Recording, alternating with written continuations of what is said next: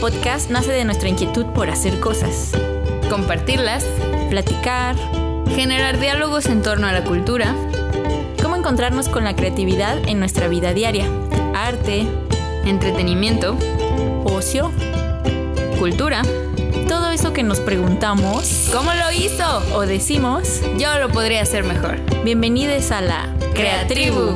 Diálogos Creativos.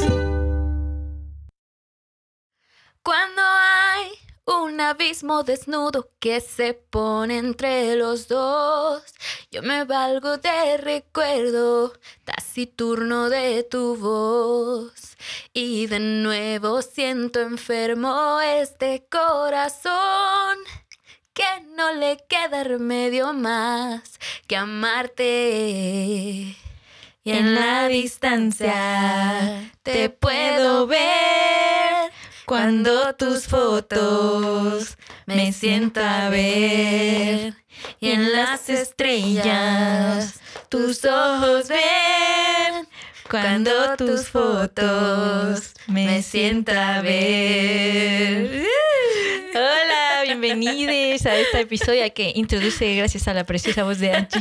Que Y pueden cantar con nosotras al modo karaoke. Vuelvan a poner 5, 6, 7. Bueno, Entra. esta bonita canción de Juanes y Nelly Furtado que se llama Fotografía trae de nuevo esta saga de episodios que son herramientas para disfrutar aún más. Y pues adivinaron, es la fotografía.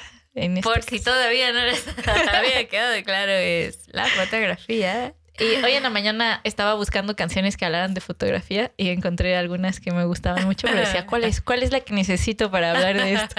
¿Y cuál otros encontraste? Hay una de Jumbo, que también se llama Fotografía. Ah, Jumbo. Eh, hay una de un señor así como muy viejita que ya olvidé su nombre, pero también se llama Ah, Fotografía. Hay muchas, no era hay muchas trágicas que hablan de las fotografías sí. y cómo las rompen y las queman para no recordarlas. La de la portada del disco de Panda que está.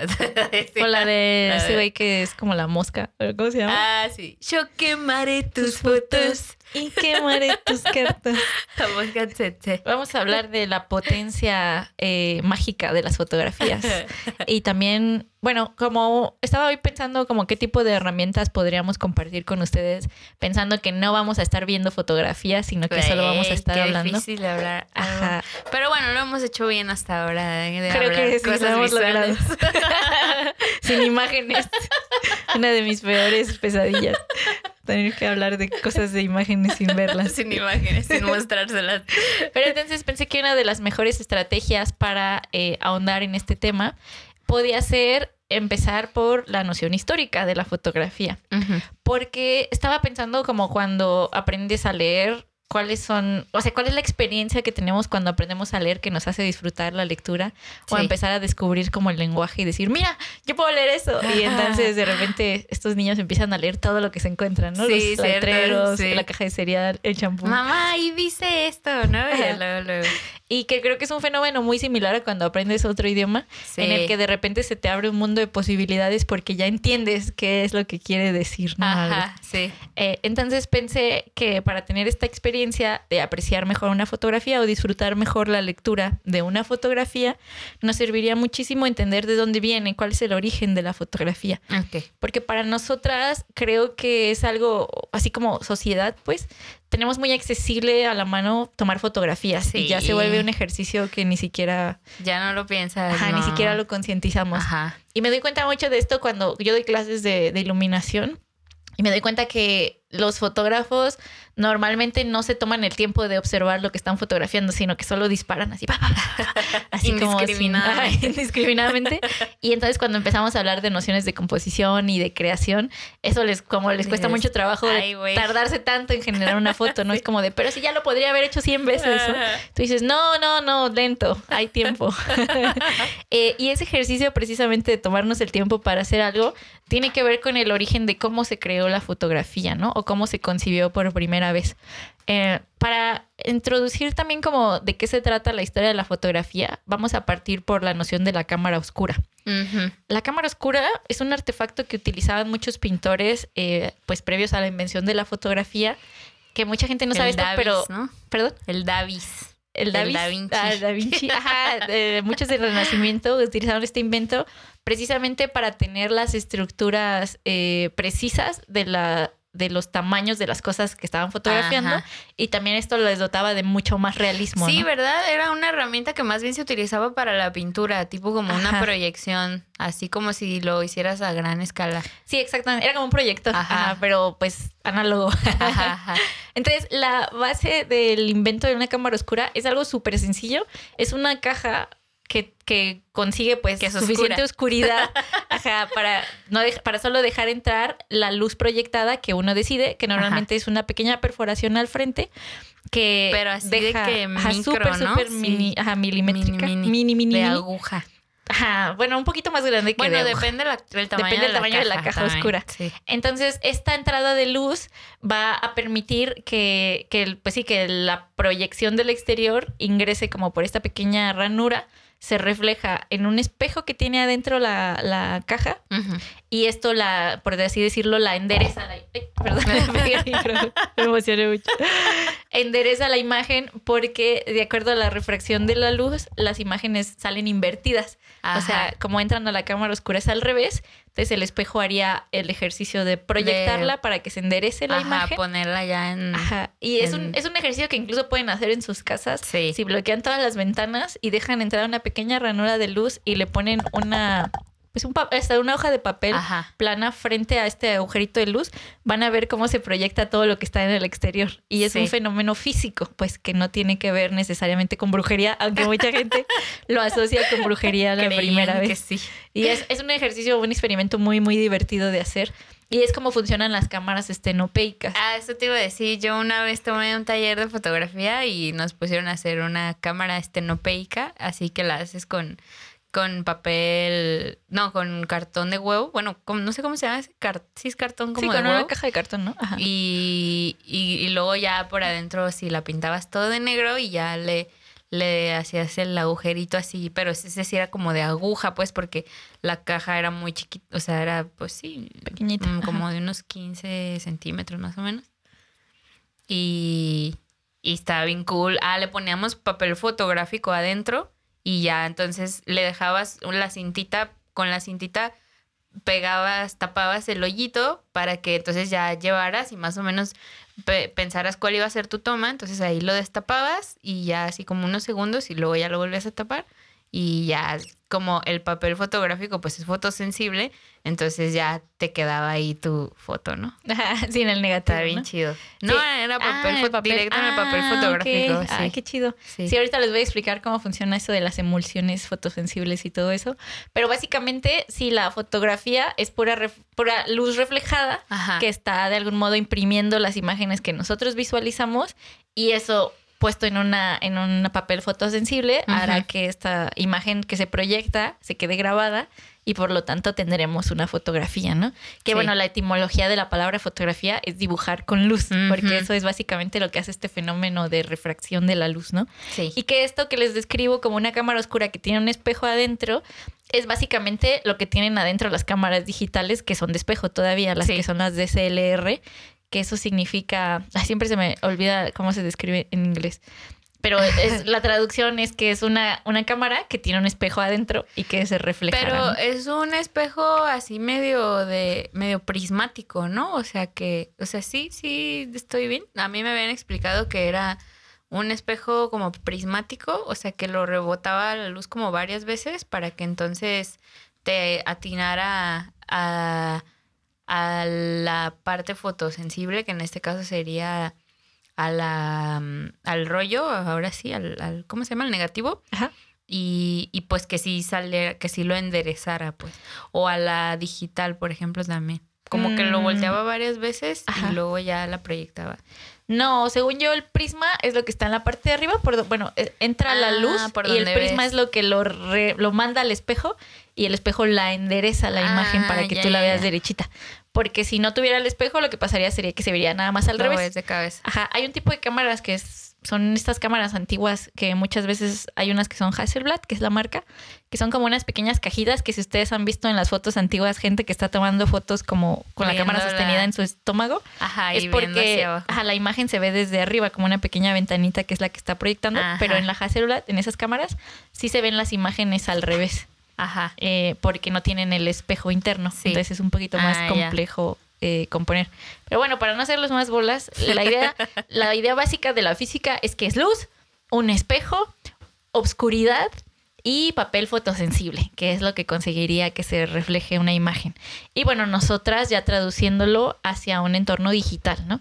Que lo digital sería pues el software que permite traducir la luz a, eh, a imagen, ¿no? O sea, nada más hacer esta última interpretación. Pero lo interesante es que la fotografía no es tan vieja como nos lo podemos imaginar, sino que nace, los primeros experimentos fotográficos empiezan en 1800, a principios de 1800. Ah, no manches. Eh, y lo más chido Ah, es que los que empiezan a hacer estos experimentos son pintores que no eran tan Sí. buenos pintores, ¿no? O grabadores que no eran tan buenos grabadores.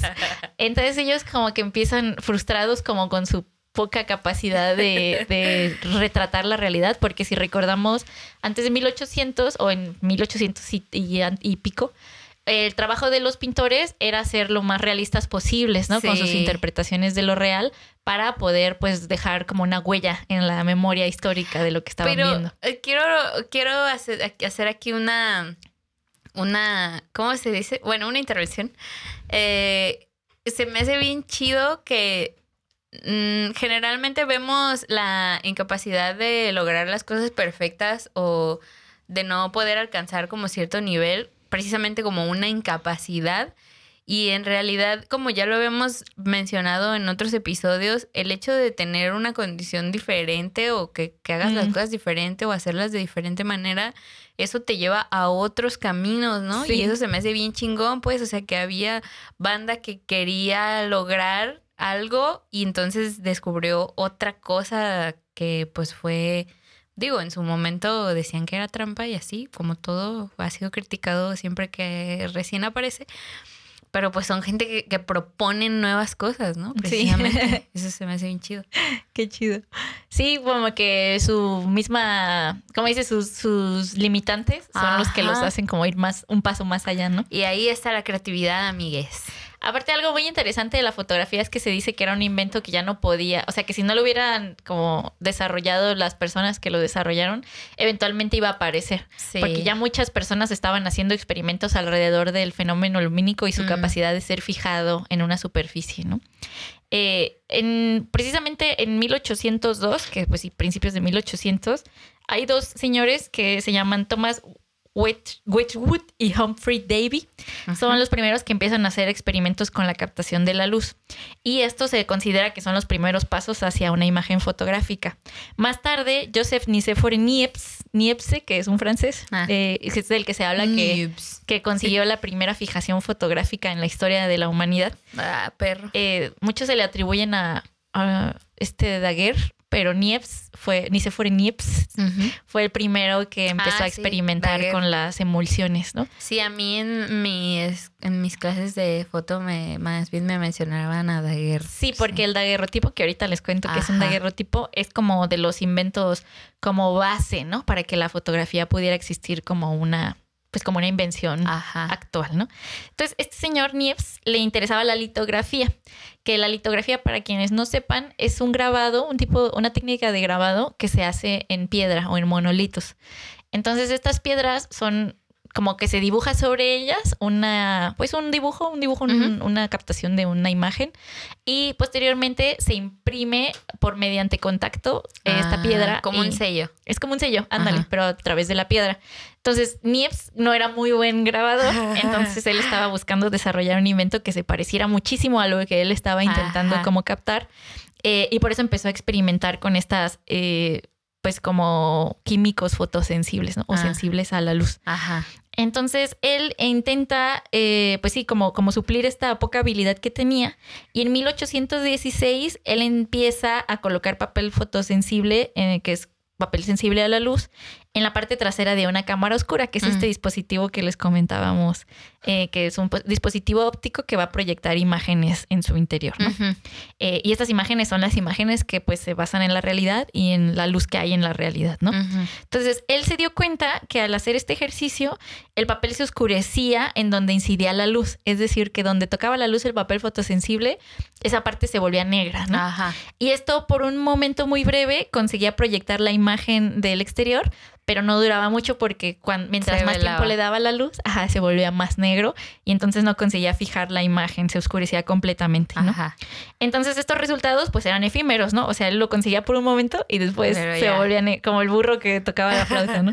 o sea, lo lograba por un momento eh, y después desaparecía y no había manera de, de como proyectar este, ajá, este eh, invento este descubrimiento.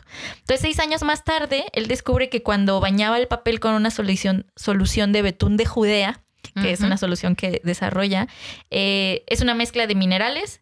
Esta imagen se conseguía fijar. Los minerales endurecían al contacto con la luz y se usaban comúnmente en litografía. Entonces, gracias a que Niepce ah. era litógrafo o grabador, es como se le ocurre empezar a utilizar estos químicos para eh, usarlos en un papel fotosensible, ¿no? Y dice, a ver, ¿qué pasa si le pongo esto acá?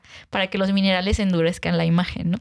Qué, qué cagado quería hacer también un comentario de eso de la litografía. Yo me imaginaba que era algo diferente porque hoy en día se conoce como una reproducción de piezas como originales, ¿no? O sea, que no es la original, sino que es una, una litografía, como dicen, ¿no? Pero creo que actualmente ya no las hacen en placas, ¿no? Es que la litografía sí se sigue. No, sí se sigue haciendo así igual. Ajá. De hecho, es una técnica ah. que se sigue usando. Nada más que la ah. litografía, según entiendo yo, porque me lo han explicado varias veces, luego se me olvidan detalles, es que no.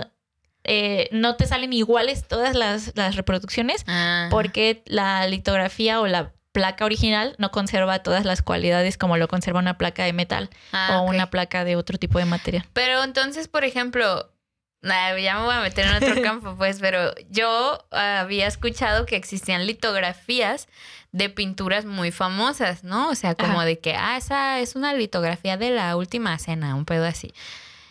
O sea, entonces en realidad eso no es una litografía, ¿no? Es una reproducción, pues, de pues una copia de la original. Es un boceto pues. que se hace en en la, en la técnica de litografía, pero puede ser la misma. O sea, pon tú que yo dibujo 10 veces el mismo dibujo antes de llevarlo a la pintura, porque estoy intentando hacer un bosquejo, ¿no? un boceto. Pero me refiero como cuando compras un cuadro que es de la última cena o de la Mona Lisa, ¿no? Así como... Ah, pues es que tú puedes, así yo podría dibujar la Mona Lisa en una placa de litografía, imprimirla y ya tendría una litografía o sea, solo de la si Mona es en placa, si es litografía. Si es en placa de piedra. Ah, ok. o sea, pero si alguien la, la, imprimió digitalmente, no te pueden decir que es una litografía. Ah, no. Eso ya sería una impresión digital. Ajá, ajá. La ah. técnica es la que la vuelve litografía. Igualmente que la, el agua fuerte, por ejemplo, es otra técnica del grabado que tiene que ver con una placa de cobre y una, pues un uso de ácidos que es lo que van marcando las partes. O sea, ah. siempre que ves eso en la descripción de la ficha técnica, tiene que ver con la técnica que se utilizó. Y por ejemplo, las fotografías impresas en papel fotosensible la descripción normalmente dice plata sobre gelatina. Sí, ajá. Que es la, el tipo de emulsión que se usa sobre el papel, que es la gelatina de plata, eh, que es lo que es fotosensible y revela la imagen. Ah, Y otra de ellas es impresión digital. Eh, hay, hay, procesos antiguos como la cianotipia y otro tipo de cosas. Entonces, esas descripciones son básicas para que entiendas cuál es la técnica, de la que viene. Ajá. Ya. Oh, acabo de aprender algo nuevo. es que yo pensaba así, de veras, que una litografía nomás era la reproducción de la de una obra y ah, ya, o sea, una pregunta interesante. fuera como fuera. Estaría bien chido que también hablemos de cómo herramientas para disfrutar el grabado, ¿no? Eso también sí, también, que Creo que sí. Vamos a hacernos una notita de eso. Y traemos a un grabador o grabador que nos ayude, que nos ejemplifique todo esto, porque nosotras no somos expertas en no. eso. Eh, bueno, entonces, cuando Niepce empieza a hacer este tipo de experimentos, él primeramente los denomina como estas minerales que se endurecen al contacto con la luz, eh, los denomina heliografía, que él lo, bueno, la traducción sería un dibujo de luz, ¿no? Eh, por helios, la palabra griega que describe, que se usa para describir al sol. Entonces, por eso se le llama heliografía. Entonces, esta reproducción de un grabado eh, hace una reproducción del Papa Pío VII que pone en contacto directo con papel fotosensible, se considera una de las primeras reproducciones que se va a obtener a través de una técnica fotográfica, pero esto lo hace directamente de una imagen, ¿no? De una pintura. Eh, en 1826 o 1827, como que esta es la época en la que se basa esto, él crea la primera fotografía de cámara del mundo, ¿no? Imagínense tener ese Ah, título. ese título. Sí. Entonces él eh, se da cuenta de que es más fácil fijar las imágenes en soportes rígidos, por lo que lo hace primeramente con una placa de peltre. El peltre, por si no le suena o si le suena, De las como- lo que se usa ahorita para las tacitas o las ollitas, que es azul con unos puntitos. Con puntitos blancos. es una especie de, pues, una fijación de metal, ¿no? Ajá. Eh, la entonces le pone otra vez este betún en el interior de la cámara oscura, deja la cámara en la ventana durante ocho horas para conseguir que se fije. Eh, y después enjuaga la placa con una solución de aceite de lavanda para revelar un positivo directo. En un positivo directo, pues estaríamos hablando de lo que sería una imagen, eh, una imagen que vemos como muy parecida a la realidad, porque Mm. tenemos la noción de positivo y negativo. negativo. Ah, entonces pensemos que el negativo es como las, los- la luz invertida, o sea, Ajá. veríamos lo que es blanco lo veríamos negro y lo que es negro lo veríamos blanco. Entonces un positivado pues es una imagen como una fotografía. La más fiel a la, La más fiel. realidad. Ándale, gracias. Eh, ay, ¿dónde me quedé? Ta, ta, ta, ta. Bueno, entonces tenemos el positivo después del aceite de lavanda. Ujú. Entonces, este positivo es un, al ser una imagen que se revela directamente desde la ventana, es una imagen única y se considera, se consigue hacerla permanente. Entonces, esta asociación que se hace de Nipse después con Daguerre, que tiene un nombre súper largo, se llamaba Louis Jacques Mandé Daguerre. Ay, güey. Él, eh, desde 1829, es el que contribuye ya con la primera técnica fotográfica porque él es el que empieza a desarrollar el, pues como a mejorar las cámaras oscuras o el Ah. dispositivo de la cámara oscura. Ajá. Eh, de, de todos modos, pues se le atribuye a Daguerre porque Niepce se muere en 1833 antes de haber terminado como su anuncio, al- antes de haber determinado como su invento, ¿no?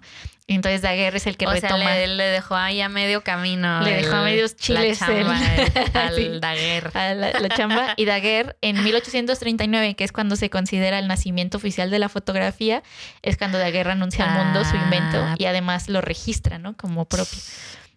Eh, y bueno, posteriormente empiezan a surgir las noticias de la daguerrotipia, que es como. Daguerre denomina a este proceso ya mejorado, que se imprime ya en otro tipo de placas y se consigue pues ya tener tiempos determinados de revelado Ajá, y que conservarlas por más de tiempo. cobre, ¿no? Y así. Ajá, me parece que son de cobre Sí. las de los daguerrotipos. Ahorita les digo por aquí, lo voy a tener anotado. Eh, entonces, posteriormente, eh, William Henry Fox Talbot empieza a pues a anunciar sus propios descubrimientos que habían hecho intentando proyectar la imagen, perdón, intentando fijar la imagen proyectada, que ellos eh, a través de la cámara oscura habían empezado en 1833, o sea, previo a esto, y lo llamaban dibujo fotogénico o fotograma.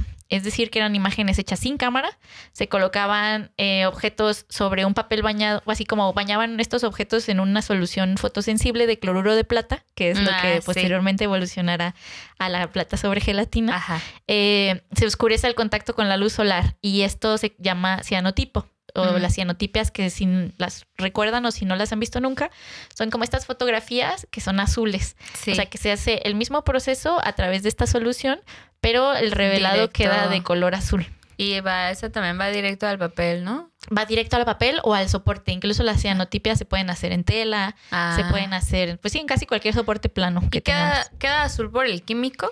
Queda azul por, ajá, por la Ah. respuesta al químico. E incluso hay virados de cianotipia, que eso significaría cambiarle el color y se pueden cambiar a través de café, a través de Ah. diferentes sustancias. Incluso hay una técnica que se llama clorotipia, en la que con el mismo proceso de fijado de luz puedes revelar sobre hojas de árboles y plantas. Es un Ah, proceso muy bonito. chido. Sí. Oye, pero por ejemplo, es la cianotipia, es como, ¿qué fue primero, el huevo o la gallina? O sea, el color cian viene de que eso era azul o eso se llama, ¿sabemos ese dato? O esa se Mm. llama cianotipia por el color cian. Que Yo creo que sí viene, ajá, viene cianotipia porque el color se llama, el color se azul. cian. cian, ajá, que viene del azul de Prusia. Ah. O sea, sí se llama así antes. O sea, Tiene- sí es antes el nombre del color que de la cianotipia. O sea, la cianotipia se llama así en función por del el color. color. Ah, Ajá, ok, sí. ya. Sí, es primero aquí el azul Sí. Ah, y después la cianotipia. Ya. Entonces, el cianotipo se inventaría en 1842 por John Herschel. Herschel y él seguía este mismo principio de, pues sí, la- el material fotosensible a la luz que se fijaba, pero este se volvía azul de Prusia. Eh, más tarde, la botánica Anna Atkins es la primera en darse cuenta de este potencial para documentar especímenes de plantas. eh, y ella tiene una obra que se llama Fotografías de algas británicas, que son impresiones en cianotipo de eh, plantas, ¿no? O sea, usaba las Ay, plantas para ponerlas directamente en la emulsión y revelaba sus formas reales, ¿no? Que si ustedes no lo saben, muchos de los eh, biólogos o primeros este, pues estudiosos de las plantas y de la naturaleza tenían que ser excelentes dibujantes, porque ellos mismos tenían que retratar todo lo que veían en grabados o en dibujos. Pues sí, porque no existía la foto. Ajá, y no existía la foto ni una manera de documentar. Ajá.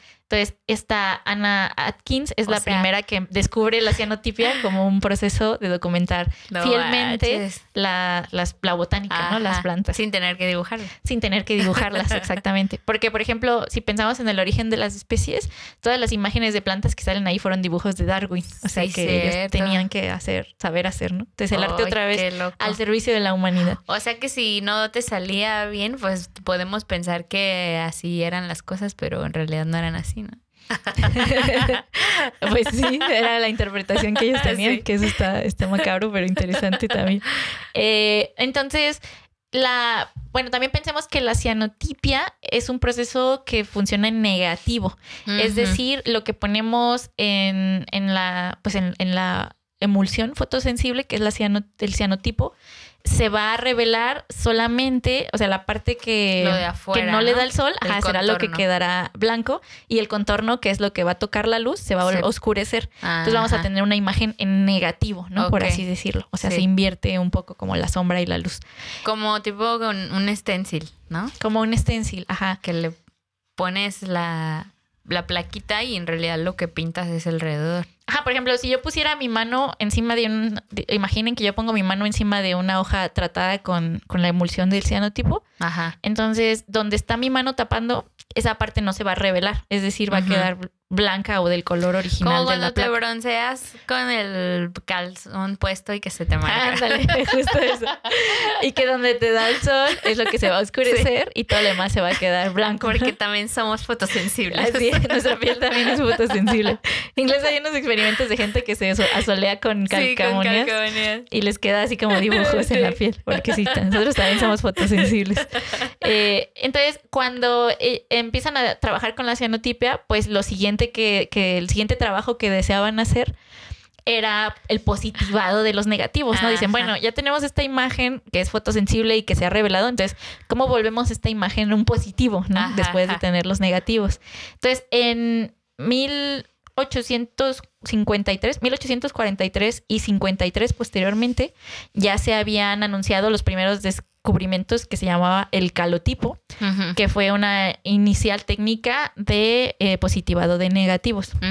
Déjenme cambio de página para contarles de esto. Bueno, aquí les voy a, voy a regresar un poquito al daguerrotipo para que tengamos también esta noción de qué es un daguerrotipo, en qué se imprime y para qué se usaban. Entonces, los daguerrotipos van a ser unas imágenes que ya se empiezan a positivar y que se, gracias, se imprimen con muchísimo detalle en una placa de cobre, que es lo que tú preguntabas inicialmente.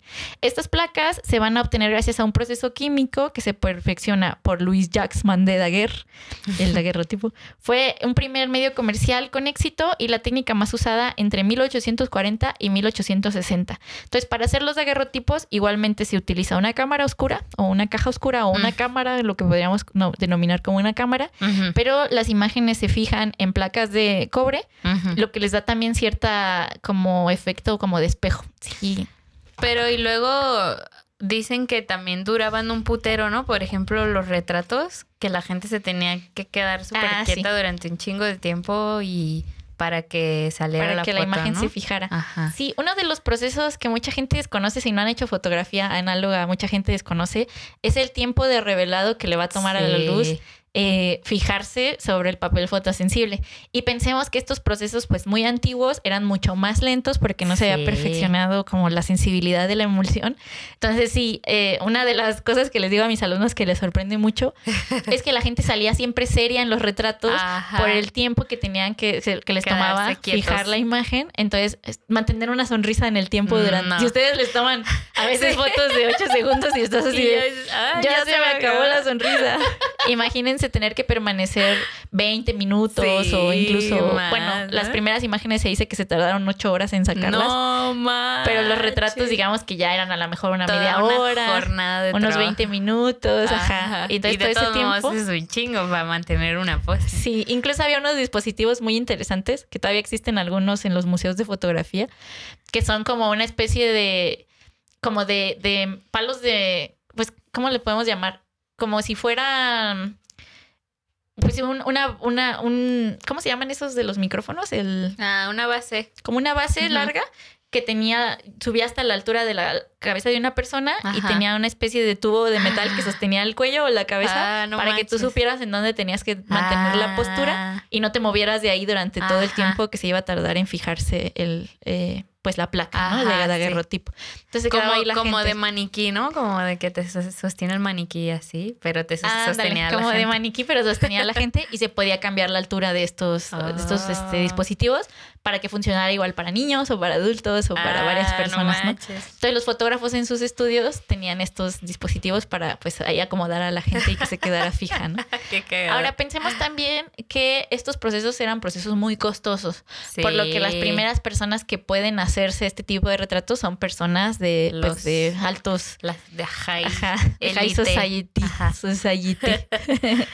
Eh, bueno, entonces en 1829, este Luis Daguerre, eh, que es, eh, que bueno, retoma como el invento de Niepce, se asociaron inicialmente para retomar estos métodos que Niepce empezó a registrar la luz, ¿no? Entonces Daguerre fue como su socio y dijeron, a ver, ¿qué podemos desarrollar juntos a través de este invento que tú descubriste, ¿no? Que bueno, como les decía, lo nombró heliografía y después Daguerre pues lo denominará como el daguerrotipo, ¿no? A través de ya el registro Todos de este- querían ponerle su nombre. Todos querían ponerle su nombre. Eh, y cuando pues si muere Niepce en 1833 y Daguerre continúa por su cuenta, cuatro años más tarde es cuando logran eh, desarrollar este método mucho más exitoso que les permite hacer un registro permanente de las imágenes. Entonces, estas imágenes, eh, las daguerrotipias, se empiezan a comercializar como pequeñas plaquitas para que la gente tuviera sus imágenes o sus tarjetas de visita, se les llama también, ¿no? Que eran pequeñas fotografías que, le- que regalabas a las personas que visitaban tu casa o a las Ah, personas que como que ibas de visita a sus casas para dejarle un recuerdo de ti, ¿no? Como en la boda, cuando te toman la foto y así actualmente, ¿no? Las bodas que te dejan ahí tu fotito de recuerdo. Sí, también ándale, algo así, pero mucho más caro. Entonces, estos descubrimientos que se llamaban imágenes latentes, eh, no se llamaban todavía fotografías, Ah. eh, lo que permitía que estas imágenes reveladas eh, se revelaran a través de vapor de mercurio, lo cual, como se imaginan, era altamente venenoso. Sí, de hecho, también, no sé si lo vas a mencionar, pero dicen que los fotógrafos se distinguían porque, porque los dedos se les hacían negros por revelar sus, sus placas. Y pues eso era como que, ay, pues eh, es fotógrafo y X, ¿no? Pero pues en realidad se están envenenando con. Sí, porque los primeros químicos que se utilizaron para hacer estos revelados eran muy venenosos y pues sí, hasta ahora la fotografía análoga se considera pues de, de baja peligrosidad, pero aún Pero así sí. con cierta toxicidad. Ajá. Eh, actual, en, luego, en ese momento pues era algo que te mataba, ¿no? Sí, por estar respirando tanto el No vapor de mercurio. Pero esto era un invento muy importante como haber descubierto que se podían re- revelar a través de este proceso Ajá. porque eso fue lo que redujo el tiempo de exposición de horas a minutos. O sea, Ah. en vez de tardarse ocho horas, ya se tardaban, no sé, te digo, 20 minutos o No, 10 pues. minutos para conseguir la exposición. Valía el riesgo. Ajá. Y muchas de estas técnicas todavía se usan hasta la actualidad, Ah, pero obviamente Pero pues ya, ya con, pinzas. con- o con mascarilla. Con no sé. Eh, y esta técnica se anuncia en 1839, que es cuando oficialmente se reconoce el invento de la fotografía, en la Academia Francesa de las Ciencias y la Academia de Bellas Artes en París.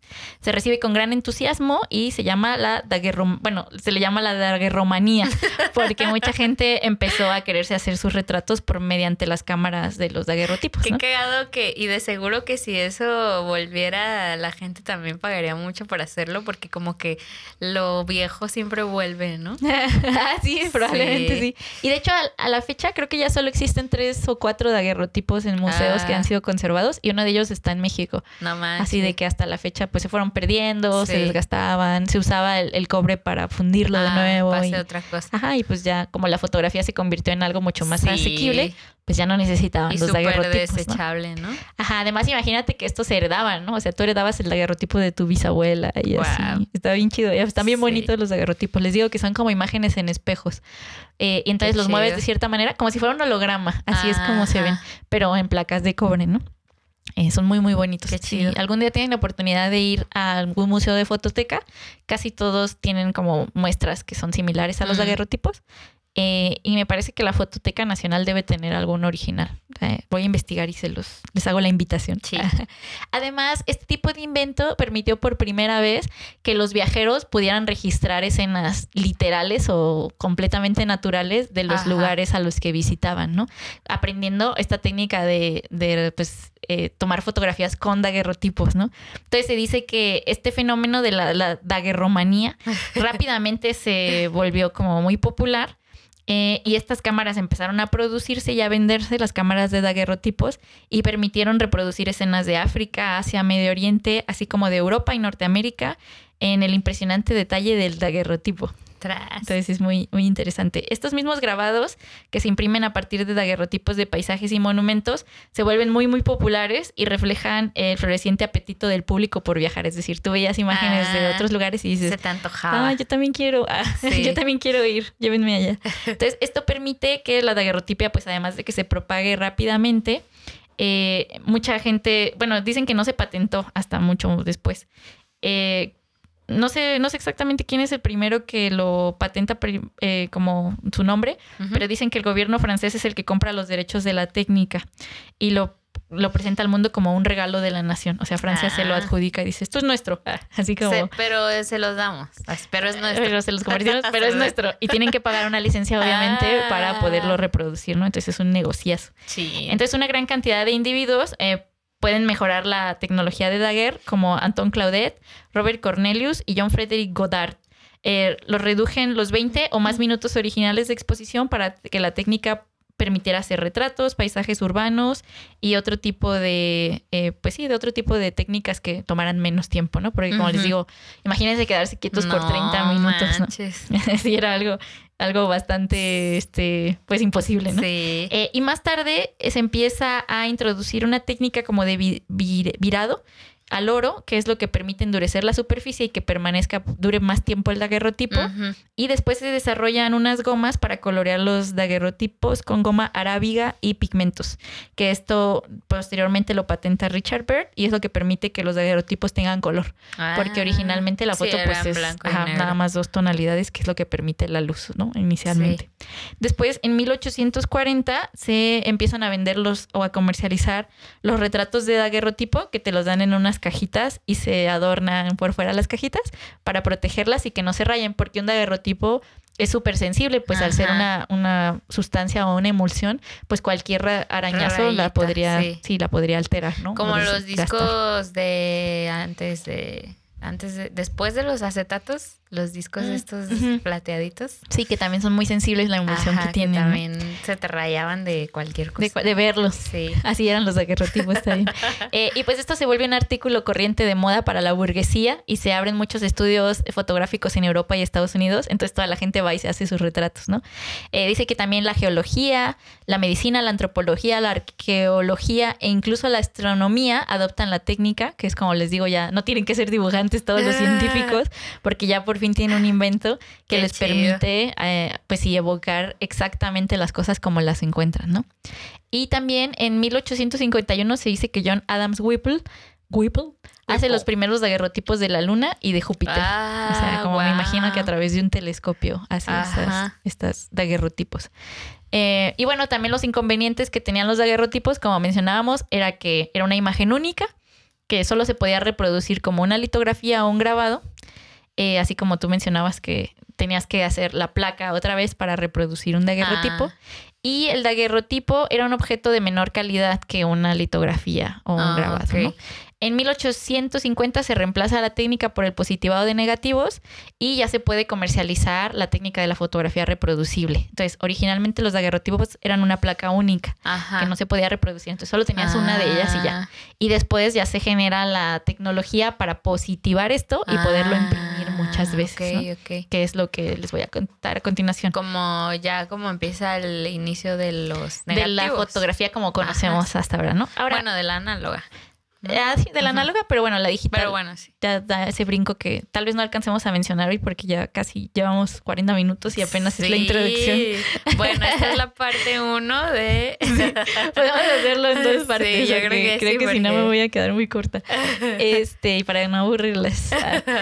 Eh, bueno, quería mencionar también que toda esta información la estoy sacando de un texto llamado Entender la fotografía, que es un estudio sobre los movimientos de fotografía escrito por Emma Lewis, que es un texto que pueden comprar en su librería de confianza. Ajá. Y es un texto muy completo que además de esta parte in- introductoria que es la historia de la fotografía, nos va a contar de los movimientos fotográficos y autores que podemos como revisar para tener una noción más completa de lo que es la historia de la fotografía, ¿no?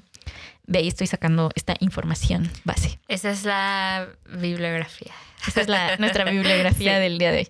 Estoy muy contenta porque esta investigación la hice toda en puros libros. Así que Muy- normalmente... Muy análoga. muy análoga. Normalmente investigo en, en internet y en blogs de internet. En Wikipedia. En YouTube, en Sí, Wikipedia. Sí.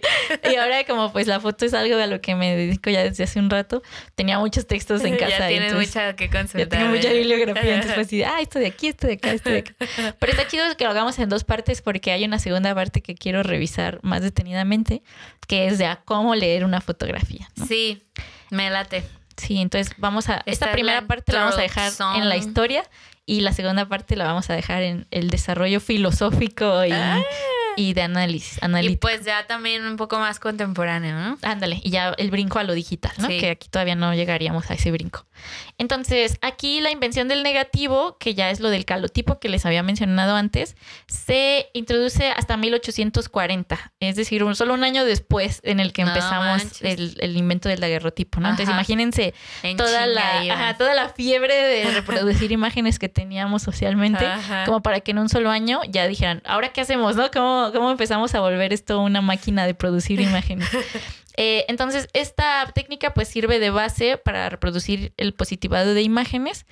eh, que, bueno, como, junto al calotipo van a aparecer el colodión húmedo, el dibujo fotogénico y la placa de vidrio, que son como otros procesos que también eh, funcionan como positivado de imágenes eh, a través de diferentes eh, técnicas, pues de diferentes químicos y emulsiones fotosensibles, ¿no? Entonces, esta fotografía se puede considerar que fue un resultado de un periodo intenso de experimentación por parte de numerosos científicos e inventores de comienzo del siglo XIX. Las piedras angulares, pues, son este método de Nicéforo y Niepce para fijar una imagen.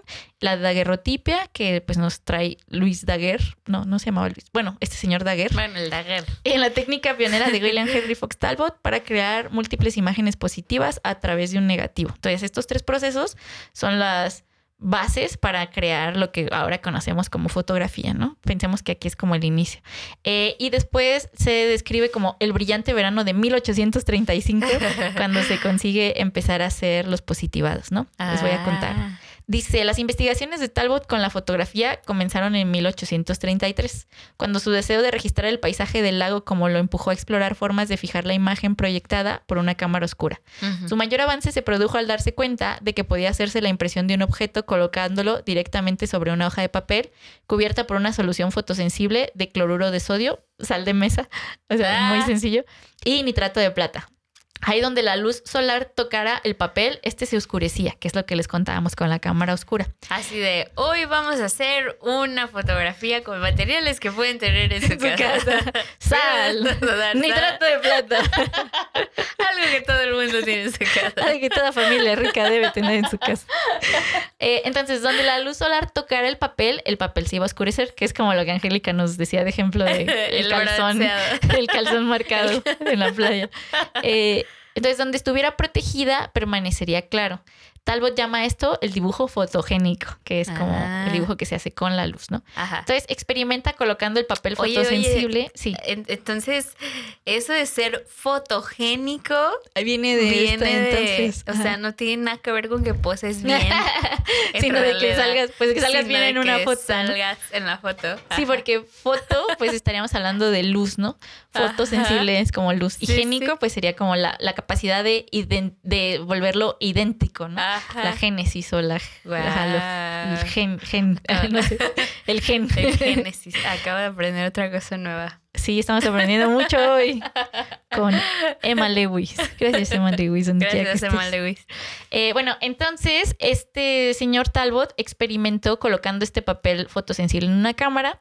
Se dio cuenta que el dibujo resultante se podía poner en contacto con otra pieza de papel. Entonces los hacía como una especie de sándwich. Y este papel, que también era fotosensible, le ayudaba a crear la misma imagen, pero con los tonos opuestos, Ajá, que era eh, un negativo, ¿no? positivo, O sea, más bien, ¿no? originalmente creaba.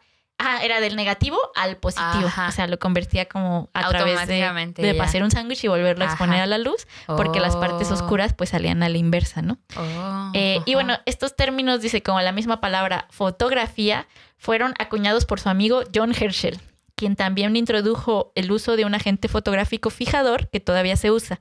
Entonces, un fijador sería lo que per- permite que la imagen se quede Se ahí, quede, ¿no? sí. Es decir, que esta emulsión que es fotosensible no se siga quemando mientras más luz le siga dando, ¿no? Ajá, sino ajá. que se fija a través de otro agente pues fijador, que en este caso es lo que Herschel empieza a introducir ya en este proceso y permite que las imágenes pues se queden ya Se quede permanentes ya en el tiempo. Con, sí, que ya la puedas ver a la luz y ya no se quema ni nada. no pasa Exactamente, nada. ya no le pasa nada. ¿Qué digo? Con el tiempo, pues estos procesos iniciales fueron también eh, desgastándose hasta que pues eventualmente, digo, hasta ahorita una fotografía análoga Sí, eso te iba a decir. sufre con el tiempo. Que luego se empiezan a ver como sepias. Ajá.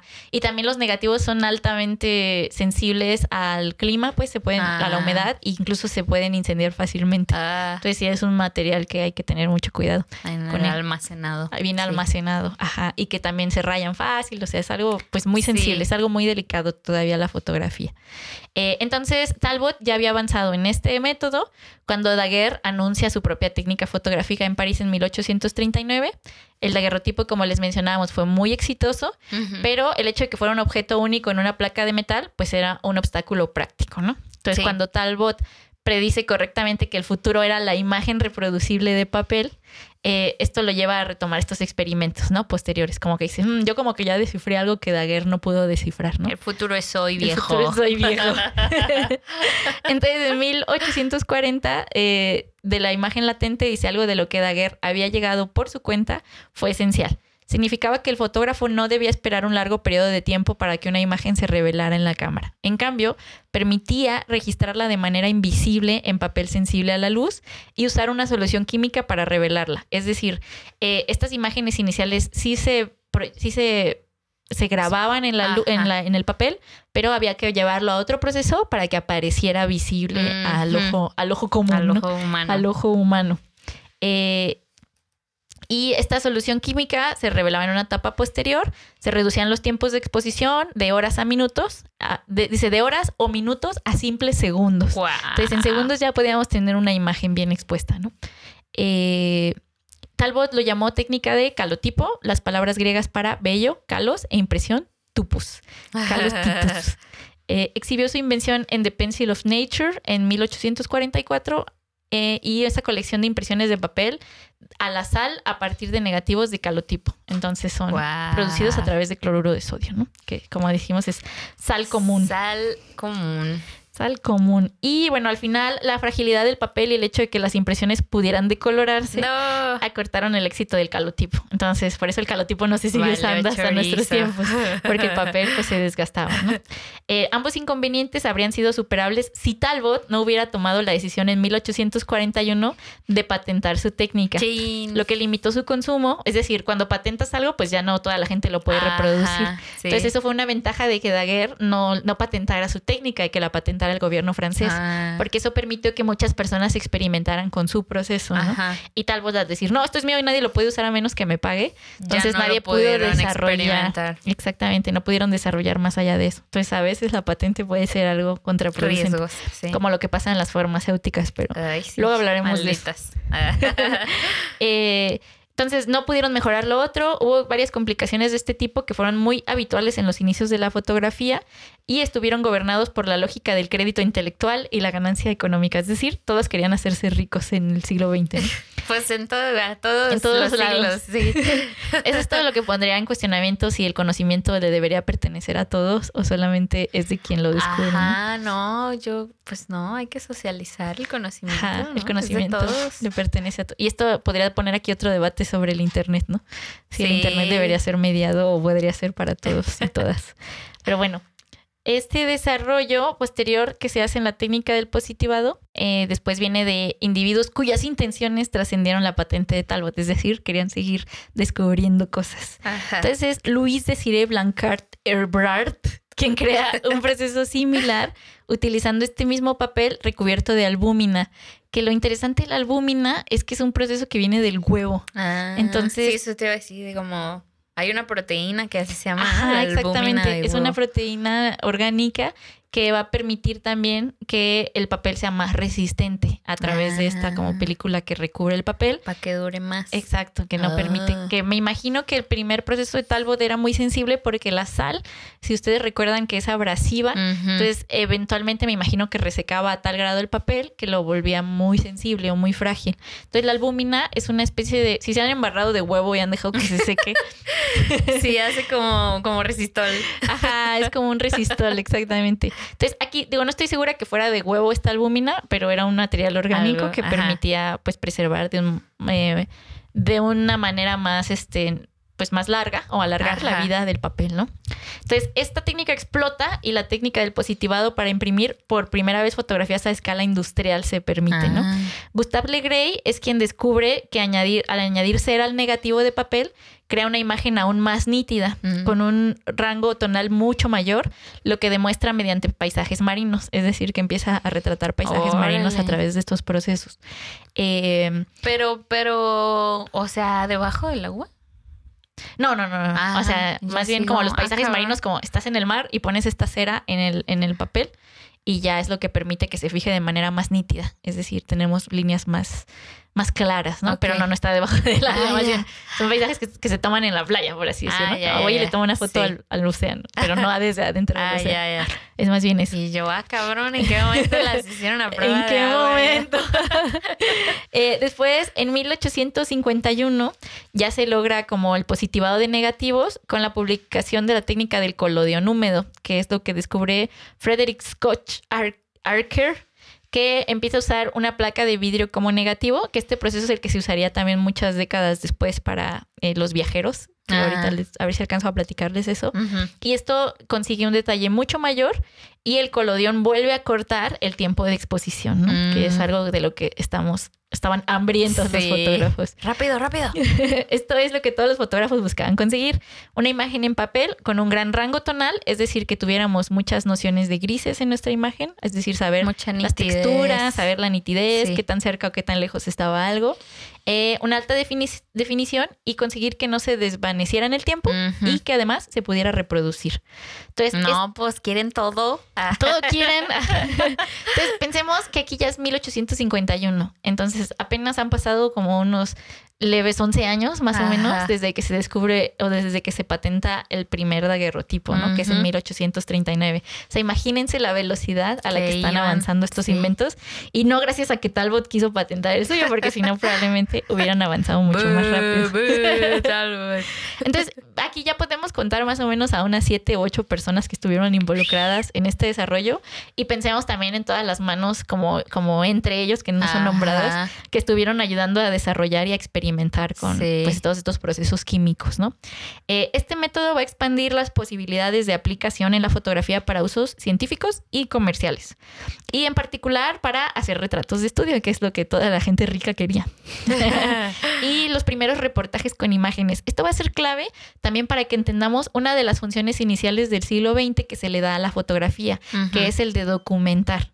Unas, como dato curioso, la, el evento, primer evento bélico de la historia de la humanidad que es documentado en fotografía es la Revolución Mexicana. Ah, sí. Porque cuando la fotografía ya se ha desarrollado a tal grado que ya pueden como tener cámaras fotográficas para trasladarse los fotógrafos, Ajá. eh, pues ahí se sucede, así como en el mismo tiempo, la Revolución Mexicana, que es en Ajá. 1910. Entonces imagínense que ahí ya los fotógrafos están empezando a captar eventos bélicos de manera fidedigna, ¿no? Ya no hay ningún tipo de intervención ahí de la interpretación. Ajá. Entonces, por esto, mucho del trabajo que se le, o sea, mucho, digo, eso ya lo hablaremos en la siguiente episodio, pero mucho de lo que no se reconoce a la fotografía de artístico y todo lo que se tarda en reconocerse de artístico es porque la función inicial que se pretendía para la foto era la de documentar de la manera más, más eh, natural Ajá, posible lo que estaba fiel. pasando, ¿no? Más fiel, exactamente. Entonces Pues no, se, que- no, se, no se le entendía como que se le daba, como que se prestaba a interpretación, ¿no? Ajá. Sino que se decía, todo lo que es la fotografía es verdad, ¿no? Fotografía Sí. igual a verdad. A que, que ya no, y ya todo se puede manipular, ¿verdad? Exactamente.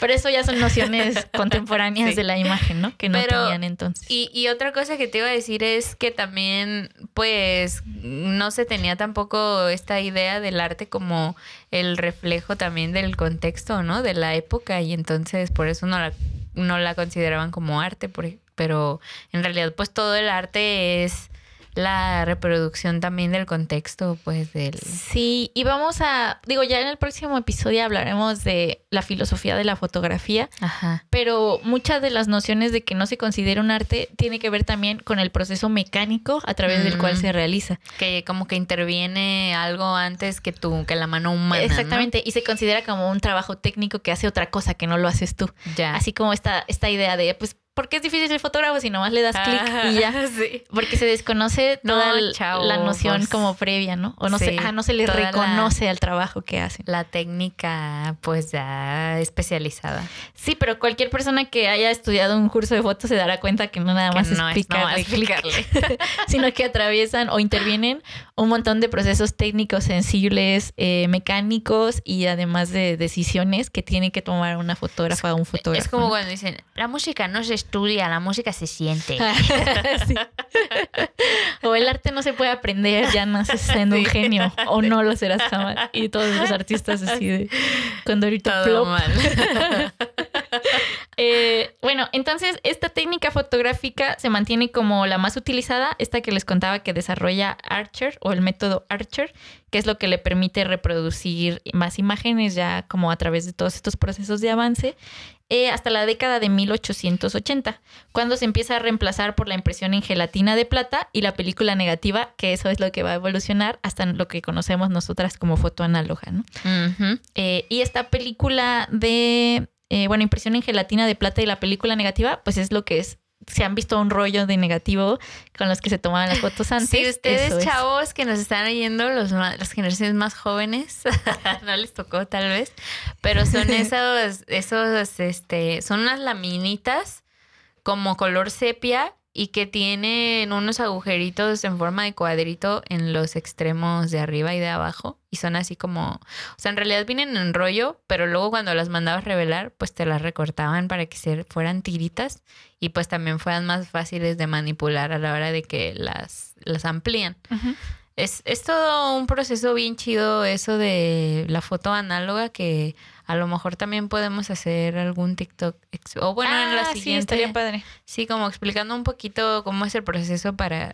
Es que no manches, es algo que como que sí tienes que vivir Sí. una vez en tu vida, porque si te sientes acá como bien, "Oh, soy química y estoy haciendo cosas. Es muy parecido a la magia. Es lo que Sí, siempre me decían sí, mis sí, maestros de sí. foto. Dice, es muy interesante cómo este, la fotografía es algo de lo más cercano que tenemos de los procesos mágicos, Sí. porque algo aparece frente a tus ojos de Ajá, repente por haz de la luz, ¿no?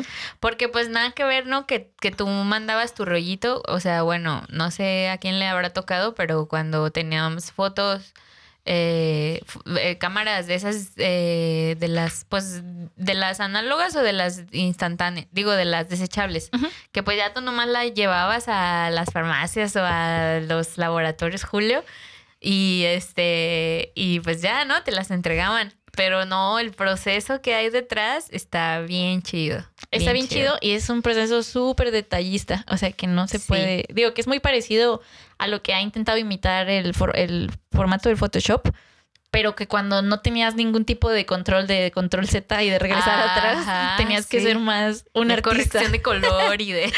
Ay, ya me acuerdo, hay un proceso que se llama el espotoneado, que no sé si tenga traducción, pero así le decían mis maestros. Y en inglés, pues es espotón, es el, el- la tinta, ¿no? Así se llama en Ah. inglés. Entonces, en español, pues le dicen espotonear porque viene de la tinta. Entonces, es una tinta como, pues como ligeramente grisada que se utilizaba en las fotos blanco y negro para corregir cualquier puntito o manchita de polvo que hubiera Ah. salido en el positivado. Entonces, en vez de volver a revelar una foto Sí. que ya habías conseguido que te saliera, pues nomás Le- corregías con esta tinta, igualabas la tonalidad de la zona gris y corregías con ese punto, con un pincel así milimétrico esos puntitos. Ajá. Y si no eras muy hábil, pues se veían las manchas de Sí. tinta. Entonces tenías que aprender a hacerlo así como un pintor, ¿no? O sea, y que es lo mismo Como- que pasaba cuando dibujaban sobre las fotos, Ah, eso ¿no? te iba a decir, como, ¿qué pedo con ese estilo de foto de, bueno, a nuestros papás les tocó que son como los 90, los No, 80? no, yo creo que 70, 70s, 80s, ajá. 70. En los que las fotos te las entregaban retocadas, o sea, Con te color. pintaban los ojos, Los te pintaban labios, los labios, vestidos, ajá, ajá. sí. Sí, eran fotos en blanco y negro, pero te les pintaban encima y, y sí se veían bien raras. Porque todavía no se había desarrollado los negativos a color. Ajá. Entonces Bueno, imagínate que la manera México. de colorarlos era pintándoles encima a las Sí, impresiones, sí. ¿no? Y es algo muy bonito, a mí me gusta mucho.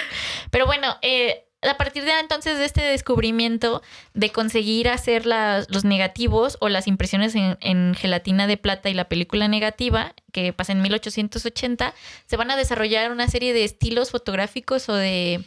eh, pues como, como categorías de fotografía, entre las que van a estar el retrato de estudio, que van a ser estos retratos que vamos a conocer de las personas famosas entonces, o incluso fotografías pornográficas que, se, van a, que se van a resguardar del ojo público durante Sí. muchas décadas.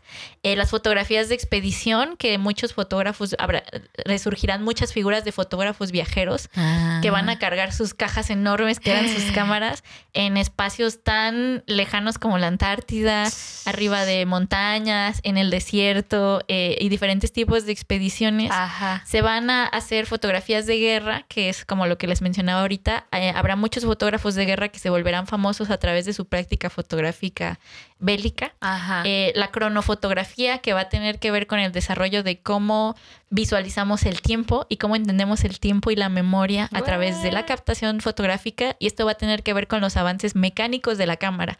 Qué tan rápido va a abrirse y cerrarse el obturador, que es este agujerito por el que entra la luz. que, ¿no? ajá, que deja que entre Entonces esto va a tener que ver también con el avance mecánico de la foto, eh, la fotografía de documento social, que va a ser a través de las que vamos a ver retratadas todas las crisis de las revoluciones eh, pues históricas de la humanidad, la pobreza, otros países, eh, las guerras, eh, todas estas nociones que van a tener que ver con la gente, la fotografía de calle, que va a ser un ejercicio más lúdico de Ajá. fotografiar en el exterior. El pictorialismo, que es esta No noción. manches, ¿cuántas, cuántas cuántas categorías. categorías, sí. El pictorialismo, que es esta noción de los pintores, los antes pintores que se convierten en fotógrafos y empiezan a utilizar eh, estrategias de composición y de Ah. ornamentación de la pintura para traerla a la A la fotografía. foto. y entonces crear, pues, fotografías que se parezcan muchísimo a pinturas o que tengan esta noción realista. formato, este formato como, como poético o Ajá. como narrativo que tenía la pintura. Eh, la fotografía de desnudo, que será algo que se va a tardar mucho en aparecer de manera Sí. pública, pero no se va a tardar en empezar a hacerse, porque a todos nos encanta fotografiar desnudos. El, el pack. Ajá, la foto, el pack, el pack antiguo. Eh, la fotografía de moda y sociedad, que más tarde se va a convertir en la fotografía de editorial, Mm. que va a ser con lo que se va a empezar a comercializar la ropa, la Ah, moda y toda esta noción. Las naturalezas muertas, que también le van a tomar prestado mucho, o los bode- a los bodegones Ah, antiguos en sí. pintura, que son estas fotos de este, pues sí, de frutas y comida y todas estas cosas que volvían eh, pues como una narrativa lo ricas que eran algunas familias y cómo Que exhibían esta riqueza. sí, así. Es, eran las Instagram de, de esa época. Sí, era la foto de tu comida Sí. en esa época. Eh, y cuando aparecen las vanguardias, en el más tarde, después, pues como 1914 y más adelante, ya empezaremos a ver a través de la fotografía una exploración de eh, la velocidad, de las nociones mecánicas de la cámara, con la que vamos a ver explorado a través del futurismo, que ya les platicaré que... Ah, no, ya hablamos del futurismo Sí, sí, en la episodio pasada. en-. Eh, pero también se No, van a en la incluir... Antepasada. En la antepasada, sí. Sí. es cierto. El futurismo, el constructivismo, el dadaísmo, la Bauhaus y Pero todas todavía estas les debemos ese episodio de... Todavía les debemos todas la las tenemos, vanguardias. La tenemos en la lista de, la, de las vanguardias. Sí, porque a través de esta exploración inicial de la fotografía vamos a entender muchísimo de lo que pasa en todas estas vanguardias como artísticas. Eh, en México, con el modernismo mexicano, lo que va a implicar tener fotografía y Sí. cámaras y poder eh, retratar la vida en México y cómo México se va a volver una potencia visual y estética a nivel mundial a través de la fotografía y el cine. El cine, que posteriormente Que también le va a tomar, foto, ajá, le va a tomar prestado a los procesos fotográficos muchas de sus Sí. nociones. Eh, y pues en sí, cómo se marca la época industrial y de la revolución de las máquinas o de la mecánica a través de la aparición de este pequeño artefacto que nos permitió fijar la luz en una imagen y posteriormente construir la cámara fotográfica, ¿no? Eh, bueno, hasta aquí podemos cortar esta primera parte, como ven, se queda muy cortísima Sí, para entender toda la historia base de la fotografía. Eh, en el siguiente episodio vamos a platicarles un poquito más del desarrollo de la cámara como artefacto mecánico, cómo empieza a volverse un bien eh, pues admisible o posible de adquirir para cualquier persona, cómo se, Ajá, cómo se se populariza, domestica, ¿no? se populariza. Se vuelve Eh, al alcance Las de grandes todos. empresas que lo vuelven posible y posteriormente el brinco a lo digital. Y ya después de todo eso, si nos da tiempo en la otra episodio, Lo hacemos de tres partes. si no lo hacemos de tres partes, vamos a hablar un poquito de cómo leer una fotografía ahora Ok, sí, ¿no? sí. Y un poquito de filosofía de la foto. Pues si no lo hacemos en tres, pero Sí, yo vamos creo a ver tres. cómo lo logramos. Porque si no va a estar pesado. Pero bueno, lo, lo decidiremos en el siguiente episodio. Muchas gracias por estar aquí, por acompañarnos, por escucharnos, compartirnos, querernos y reírse con nosotras, Gracias por reírse de nuestros chistes malos. Ay, que son muy buenos, la verdad. que son buenos, en realidad. Son tan malos que son buenos. Eh, muchas gracias. Nos encuentran en redes sociales como en Instagram como creatribu-podcast. A mí me encuentran como Angie Suave y Crema. A mí me encuentran como a todas horas Ana, En Facebook también estamos como eh, Creatribu. Creatribu-podcast. Se quedé en blanco por un momento. Recuerden que crea tribu son dos palabras, pero se escriben pegadas, crea y tribu. Sí. Eh, estamos en Twitter como creatribu-pcast y pues creo que ya, nomás en todas Sí, esas, ¿no? Nomás nada en más. todas. Nada más en todas. eh, Nada más en todas. Nomás en todas. Bueno, no estamos en Snapchat ni en. ¿Qué Ah, otra? qué ah, en TikTok estamos, Ah, pero sí, en TikTok. estamos muy mal ahí. Estamos medio dormidas ahí, pero Ya vamos a remasterizar las redes pronto. Estamos sí, preparándonos estamos para eso. preparándonos. Entonces, pónganse en contacto con nosotras a través de mensajes, díganos qué les ha gustado, qué les gustaría escuchar, cuáles son sus preguntas para que también se las podamos responder. Sí, y denos muchos likes para que sigamos creciendo en esta Sí, pequeña comunidad. Recuerden darle en suscribirse en ahí en el Spotify donde lo estén escuchando. Y denos cinco estrellitas porque eso nos ayuda mucho. Porque somos las mejores. Pero bueno, gracias, tribu, por creer. Y ahora vayan a crear. Adiós. Vayan a fotografiar.